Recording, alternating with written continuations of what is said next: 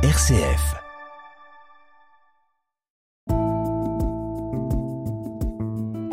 Regard chrétien sur l'actualité. Dorothée Scholz. Bonjour, pasteur Christian Bouzy. Bonjour. Vous êtes, on le rappelle, le pasteur du Temple des Terreaux et c'est avec vous aujourd'hui que nous allons porter notre regard chrétien sur les actualités de cette semaine. Et je vous propose évidemment de revenir comme chaque semaine euh, sur le conflit Israël-Hamas, alors que la trêve tant attendue, euh, entrée en vigueur, on le rappelle, le 24 novembre dernier, a expiré vendredi matin. Les combats ont immédiatement repris entre les belligérants. Alors, quel regard portez-vous, euh, pasteur Christian Bouzy, sur ce qui se joue, avec parallèlement ce temps de l'avant qui débute pour nous? Quel regard chrétien pouvez-vous nous porter sur tout ça? Bien, on se, on se prend à désespérer quand on fait le bilan euh, des morts euh, et lorsqu'on se dit que chaque vie compte infiniment, qu'elle soit israélienne ou palestinienne, c'est une, c'est une énorme catastrophe. Effectivement, euh, on pourrait être enclin au pessimisme le plus noir lorsqu'on voit cette escalade de la violence, lorsqu'on voit la haine, l'humiliation accumulée depuis plus de 75 années de conflit. Alors oui, face à ce désastre, cette violence extrême, euh, la libération des otages, des prisonniers, a fait renaître quelques espoirs. La trêve a été euh, une petite brèche de lumière qui s'est entr'ouverte, mais qui, euh, qui vient de, se refermer, comme vous l'avez rappelé. Alors, pour les croyants de toute obédience, qui prient aujourd'hui pour la paix, pour les dénouements de ce conflit, l'espérance est de mise, je dirais.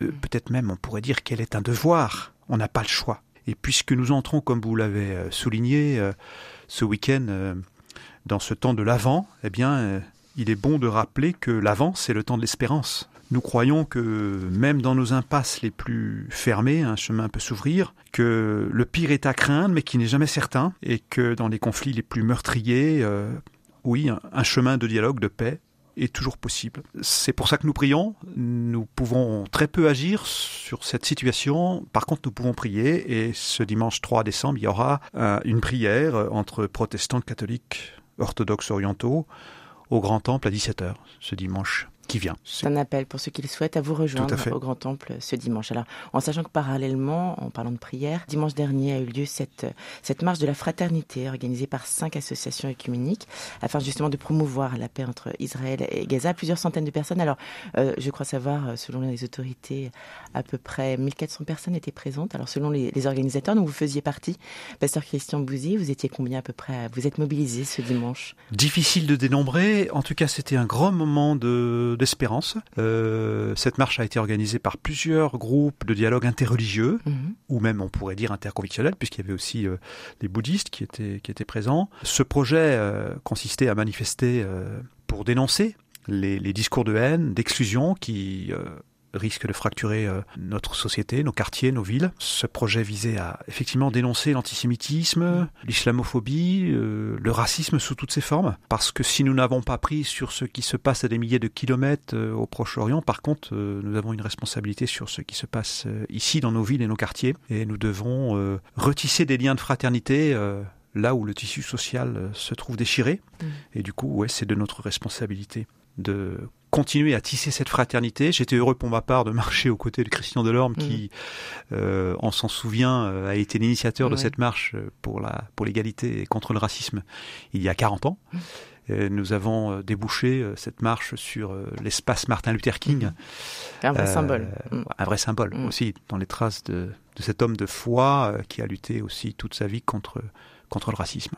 Alors, on en parlait tout à l'heure entre ce qui se joue actuellement donc euh, dans le conflit Israël-Hamas. Euh, Emmanuel Macron, lui, va rencontrer des dirigeants du Moyen-Orient à la COP 28 avant d'aller au Qatar, donc qui est un pays médiateur entre Israël et le Hamas. On le rappelle. Alors, cette COP 28 qui s'est ouverte jeudi à Dubaï, c'est un grand rassemblement pour le climat qui réunit 197 États et un nombre record de participants, puisque plus de 70 000 devraient être présents, donc deux fois plus que l'année dernière. Alors, huit ans après les accords de Paris, euh, faut-il encore attendre quelque chose ces, de ces COP, pasteur Christian Bouzy J'ai entendu il y, a, il y, a, quelques jours un, un, géopoliticien du nom de Pierre Blanc disant que la COP était un des derniers lieux où le multilatéralisme était respecté, à la différence des autres euh, multilatéralismes mondiaux qui sont, qui sont, qui sont mis à mal, mhm. euh, en particulier sur la question des, des règlements euh, des, des conflits, ou bien sur le plan économique. Donc ça veut quand même dire que la quasi-totalité des pays est consciente de la nécessité de prendre des mesures pour lutter contre le réchauffement climatique. Ça veut dire donc que la COP est une conférence décisive qui peut amener des changements importants. Cela pour commencer par une note positive, mais c'est vrai que le problème, c'est que beaucoup d'États proposent des mesures superficielles qui ne sont pas à la hauteur des enjeux.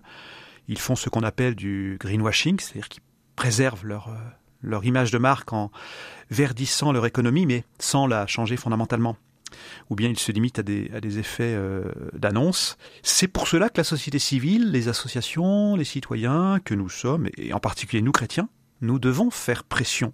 Nous devons manifester euh, haut et fort que nous voulons changer de modèle, que nous sommes pour des mesures drastiques, que nous voulons une économie qui ne soit plus basée sur le productivisme et sur le consumérisme, mais vraiment sur, sur la sobriété, sur le partage. Alors voilà, je veux dire par là que, en fait, euh, il n'y a pas que les gouvernants qui sont responsables, mmh. ceux qui se réunissent actuellement à la COP, mais euh, je dirais que nous tous, nous portons euh, aussi une part de responsabilité. Et donc nous devons faire notre possible je pense qu'en particulier au niveau des églises, il y a des dynamiques qui sont en marche, qui sont intéressantes. Hein. Je pense à la dynamique Église verte, ou bien à la fondation Arocha qui essaie de sensibiliser euh, les chrétiens en particulier sur euh, ce qu'ils pourraient faire pour changer concrètement euh, leur mode de vie, leur mode de consommation, etc. Alors peut-être un mot pour finir, il nous reste quelques, quelques secondes concernant la disparition samedi dernier de l'ex-maire de Lyon, Gérard Collomb, dont les funérailles ont eu lieu ce mercredi en la primatiale Saint-Jean, en présence du chef de l'État et de son épouse et de nombreux membres du gouvernement et de son gouvernement à l'époque. Quel regard sur cette disparition pour la ville de Lyon? En tout cas, mes pensées vont vers ses proches qui sont dans le deuil. Et même si j'ai été en désaccord euh, avec euh, les décisions euh, que Gérard Collomb a prises quand il était ministre de l'Intérieur, cela ne m'empêche pas euh, de, de, saluer ce qu'il a fait en particulier en politique de la ville mmh. euh, sur un quartier comme celui de la Duchère où j'ai été pasteur pendant quelques années. J'ai vu combien la dynamique qui avait été initiée par lui était, était féconde, hein. mmh. tout à la fois pour euh, renouveler l'habitat urbain, mais aussi pour euh, donner accès à la culture euh, au plus grand nombre, pour favoriser le dialogue entre les différentes communautés en présence. Et voilà, je, ça, je, je, je, voudrais le saluer particulièrement. Eh bien, merci beaucoup, pasteur Christian Bouzy, d'avoir pris le temps de nous éclairer cette semaine. Et puis, on vous souhaite surtout un très bon début d'avant ce week-end. Eh bien, je vous remercie. Merci à vous également. Merci beaucoup. À très bientôt. Bon week-end. Bon week-end. Au revoir.